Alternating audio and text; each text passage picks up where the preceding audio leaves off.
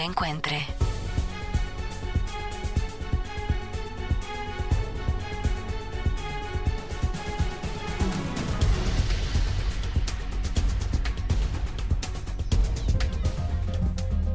Coyuntura. Vamos a escuchar una nota de Henry Bean para introducirles el tema que vamos a abordar a continuación.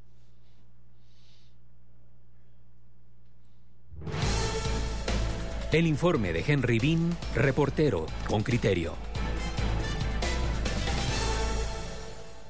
Con la vara que representa la autoridad, los integrantes de la organización de Totonicapán, los 48 cantones, vigilan las acciones de los diputados del Congreso de la República sobre la iniciativa de ley 6076. Es el proyecto de controversia que permite a la policía y soldados hacer uso de la fuerza en manifestaciones de forma proporcional y establece medidas sustitutivas a los elementos de seguridad que resulten involucrados en el legítimo uso de sus funciones. Los 48 cantones es la única organización social que presiona para que esta ley no avance, bajo el argumento que es represiva, mientras el grupo batalla en soledad. ¿Qué pasó con las otras organizaciones que suelen manifestar en las calles? Este reportero llamó a por lo menos cuatro líderes del Comité de Desarrollo Campesino, CODECA, pero no respondieron. Otras organizaciones reconocen el liderazgo de los 48 cantones, pero ¿por qué no se suman? Hay, mea culpa, en las voces. Angélica Aspac, dirigente del Movimiento Social y Popular. Sí, sí, la verdad que es muy triste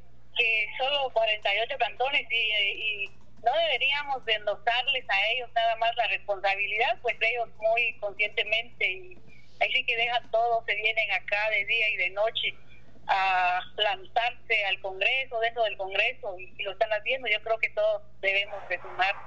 Yo creo que se da esa situación que hablábamos el otro día, que como la gente sobrevive, ¿no? Con lo poco que tiene al día a día, es difícil eh, venir y plantarse, venir a apoyar, lo que es lo que debiésemos de hacer, pero la situación es un poco complicada, hablando económicamente, la falta de alimentos, creo que es lo que no permite movilizarse así tan, tan fácilmente, pero yo tengo la esperanza de que nos movilicemos y que acuerpemos y se hace un paro nacional también. Me alegra mucho que 48 cantones este, en este momento también está tomando como la batuta y es una invitación para los demás sectores para que nos unemos. Al consultar a Alida Vicente de la Alcaldía Indígena de Escuintla y de la Organización de Mujeres Indígenas, una lideresa que suele tomar el megáfono en manifestaciones, respondió. ¿Están solo los 48 cantones?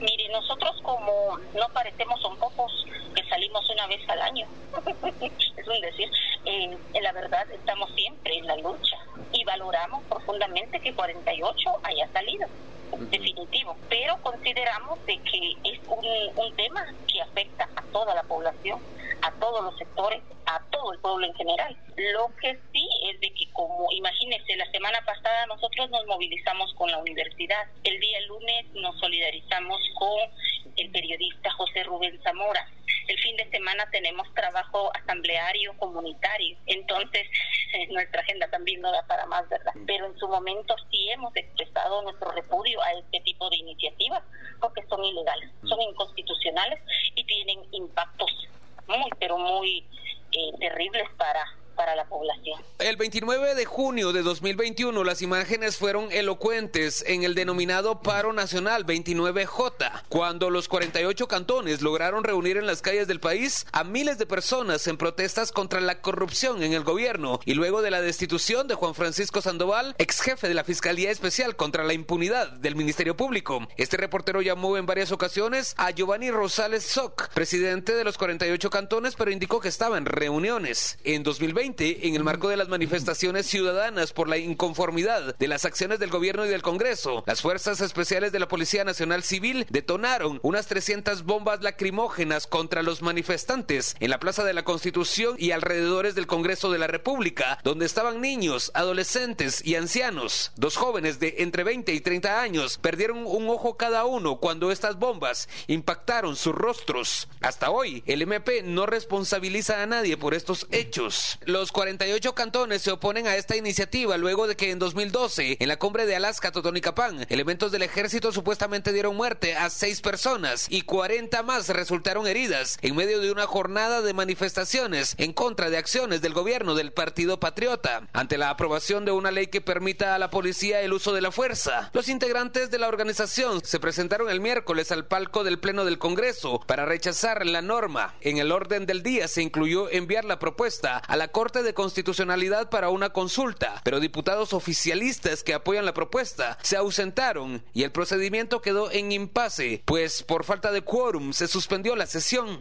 Henry Bean, Radio con Criterio. Muy bien, ahí tenemos la nota de Henry. Vamos a hablar con Deise Cotón, ella es coordinadora general del Consejo Directivo Nacional de la Asociación Política de Mujeres Maya. Eh, Deise, buenos días, ¿qué tal? Buenos días, mucho gusto. Un saludo cordial a las personas que nos escuchan y que nos ven por medio de las redes sociales. Muchas gracias, por, estar hoy con nosotros. Quisiera pedirle que, arranque diciéndonos, por favor, qué piensa de esta lucha que están desarrollando 48 cantones como organización eh, social ancestral en Guatemala. Bueno, sin duda alguna, la lucha de 48 cantones debe ser una lucha de toda la población.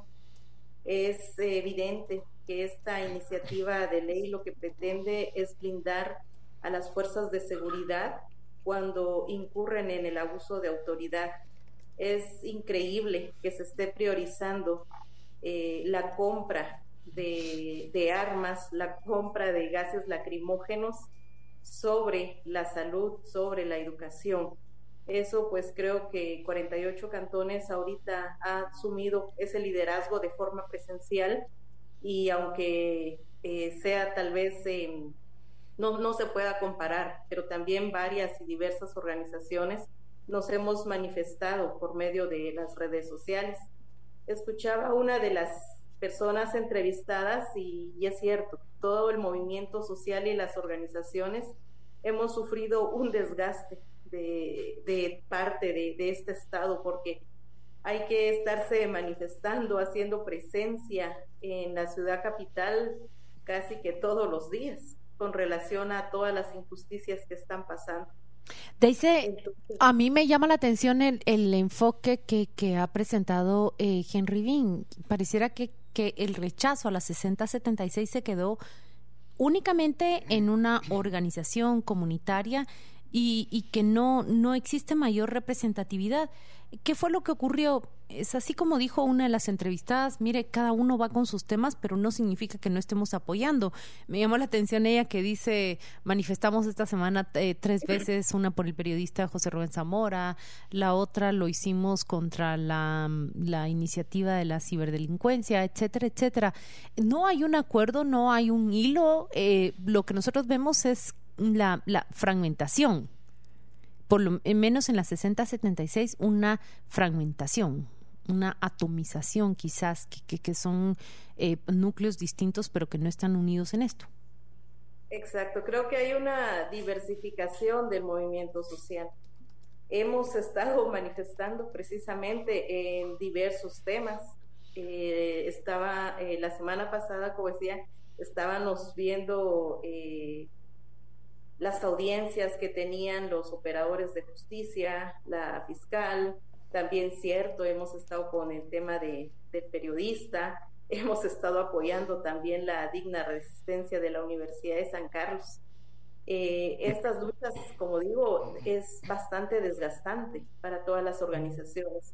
Sin duda, ahorita viene esta iniciativa de ley y es eh, maravilloso que 48 cantones se haya sumado el liderazgo que ellos tienen a nivel de, del país como autoridades indígenas eh, no se discute, pero sí este, este desgaste que el Estado nos promueve, sí segmenta. Cada una, cada organización muchas veces eh, eh, lucha por, su, por el tema que abandera. Las mujeres, desde las diferentes organizaciones de mujeres, pues luchamos con más fuerza a temas que vulneran nuestros derechos.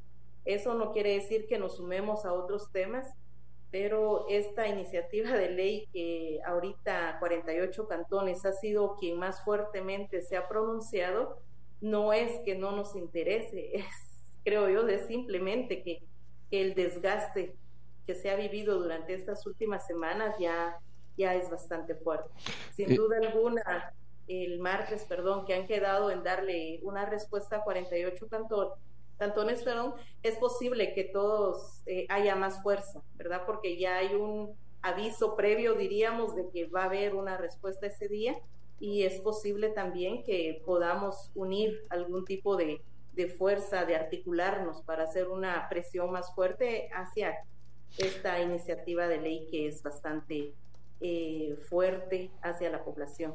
Eh, Deise, buenos días. Yo entiendo que, que haya mm, apoyos así verbales, pero 48 cantones también podía haber llegado al Congreso diciendo venimos en representación de 42 organizaciones Mm, o, traemos la representación de 20 organizaciones.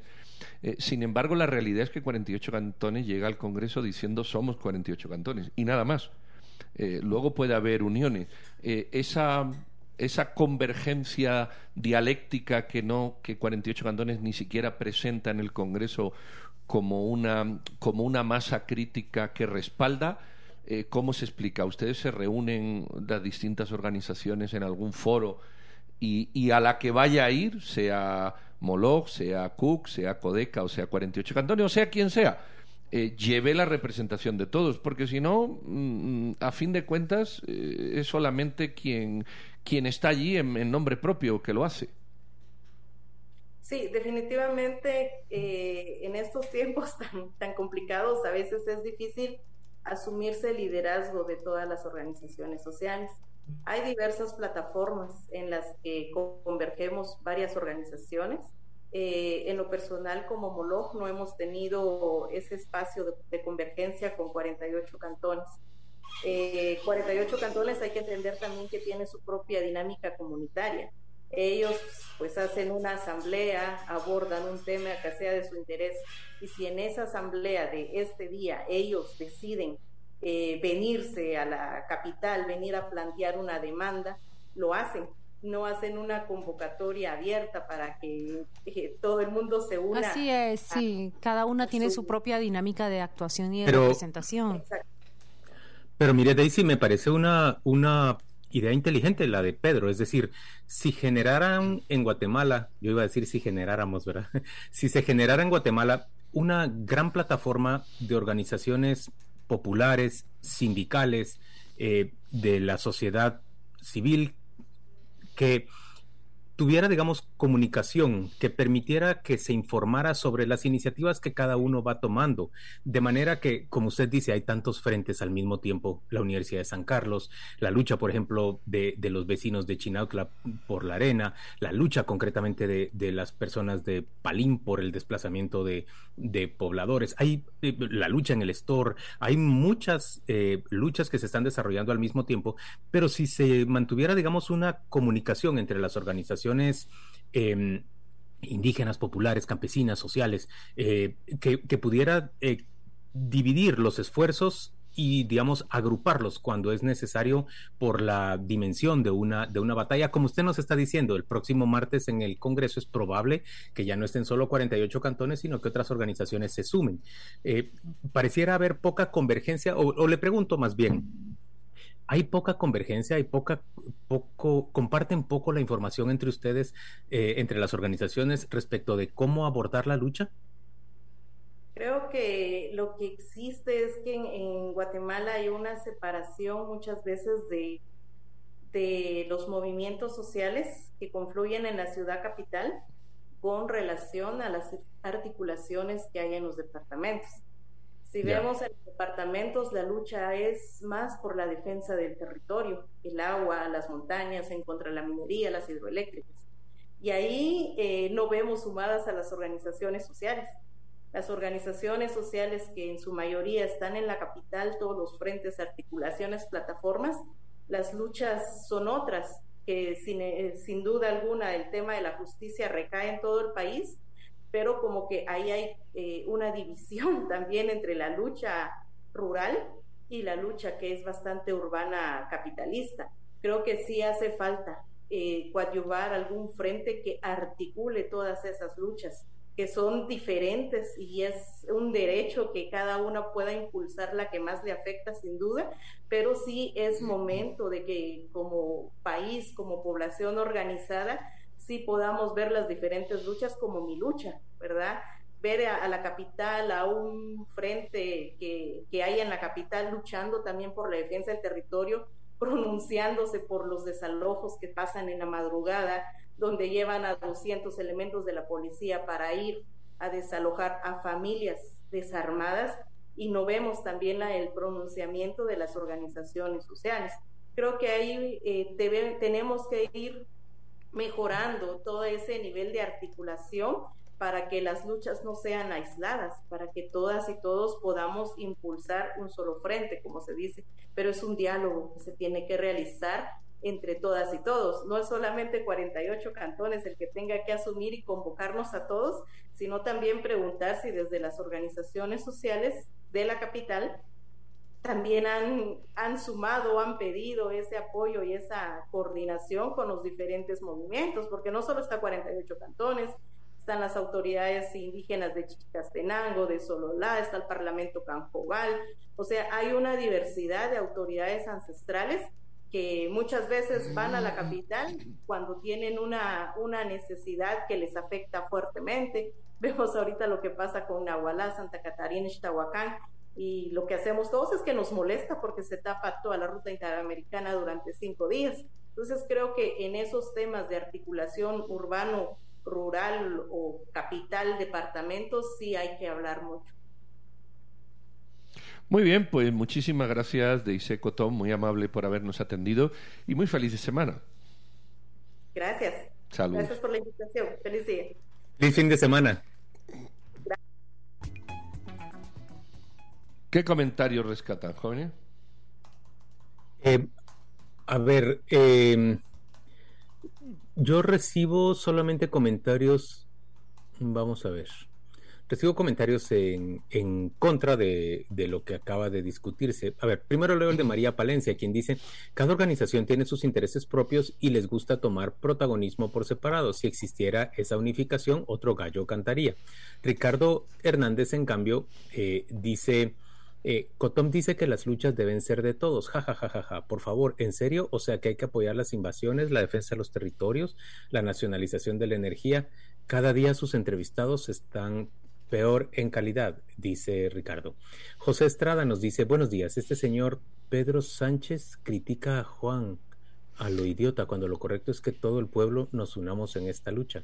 Miren, eh, voy a leerles un mensaje de Ligia Pérez Katz y es lo que me llama la atención y la reflexión que haré sobre ese tema. Dice Ligia Pérez, la falta de articulación entre las distintas asociaciones ciudadanas es producto de la división que vivimos en este país. Creemos, por ejemplo, que apoyar a los 48 cantones es exclusivo para los grupos indígenas. Craso error. Y así nos seguimos dividiendo en grupitos menos representativos cada vez. Ligia Pérez, el, el, el 29 de julio del año 2021 vimos por primera vez una articulación a nivel nacional de norte a sur de este a oeste de los movimientos, de las organizaciones, de las asociaciones eh, populares, sociales e indígenas.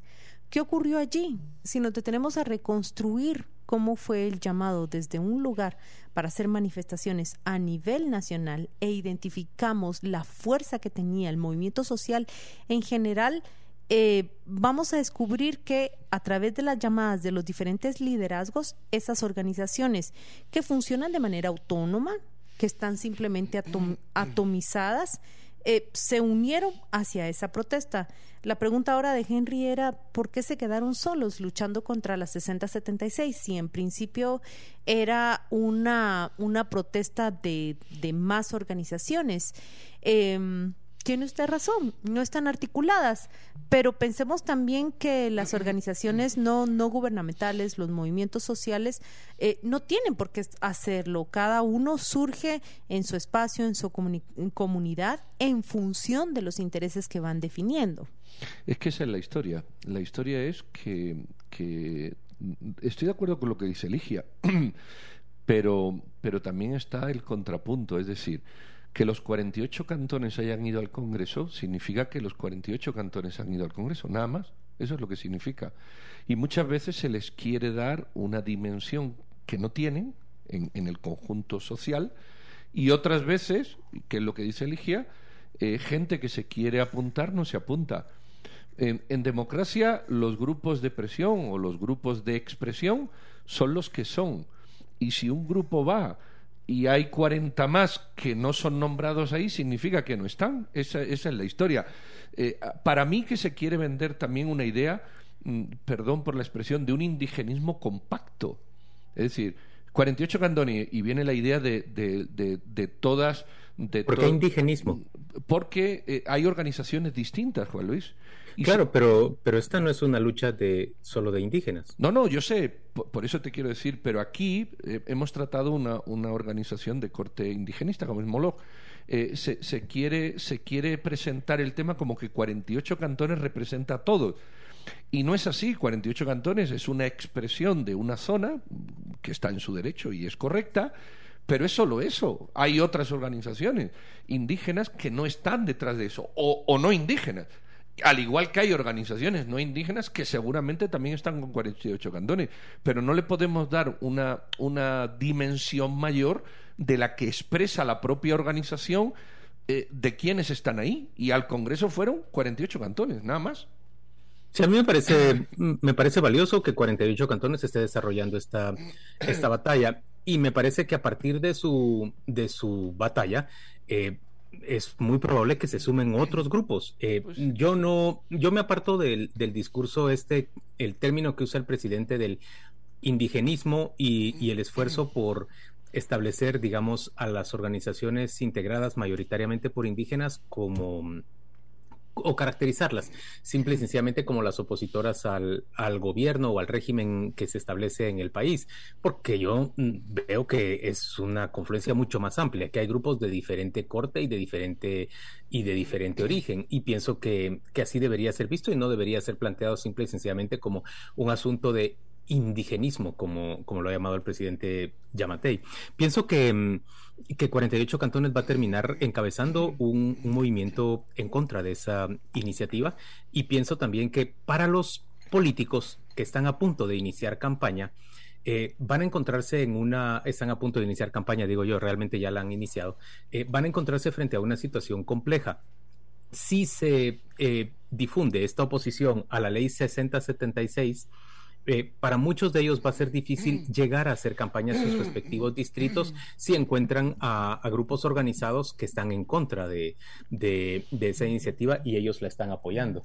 De manera que veo, veo dificultades realmente para, para muchos de ellos. Yo cité la organización del 29 de julio porque me parece que es el antecedente más cercano de qué ocurre cuando esta organización, este movimiento, sí, local lo podemos ver comunitario, circunscrito a Tonicapán, puede llegar a coordinar a nivel nacional. ¿Recuerdan ustedes el 29 de, julio?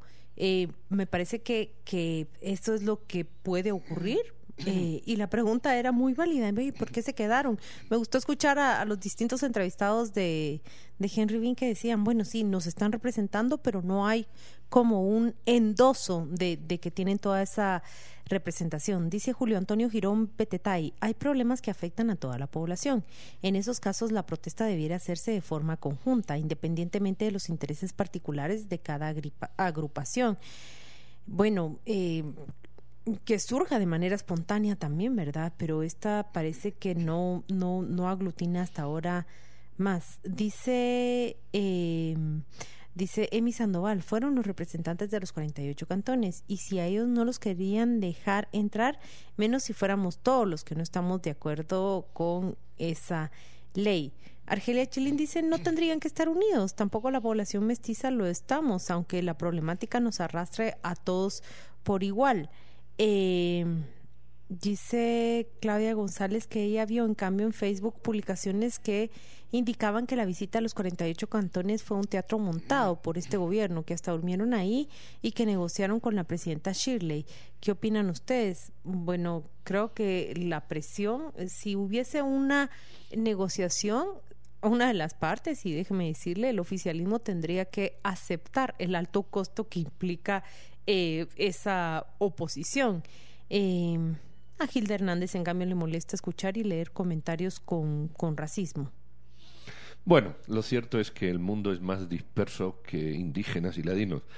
Y, que grupos hay, que grupos ve y que cada grupo protesta en función de los intereses que considere en el momento que considere eh, para su tranquilidad o beneficio. Esa es la realidad de la democracia aquí y en todo el mundo. Creo que con esto nos vamos a corte porque tenemos una interesante entrevista de un animador digital y diseñador de videojuegos. Oigan esto, para los que les gusta todas estas cosas digitales y sobre todo los videojuegos. Volvemos y hablamos de ello.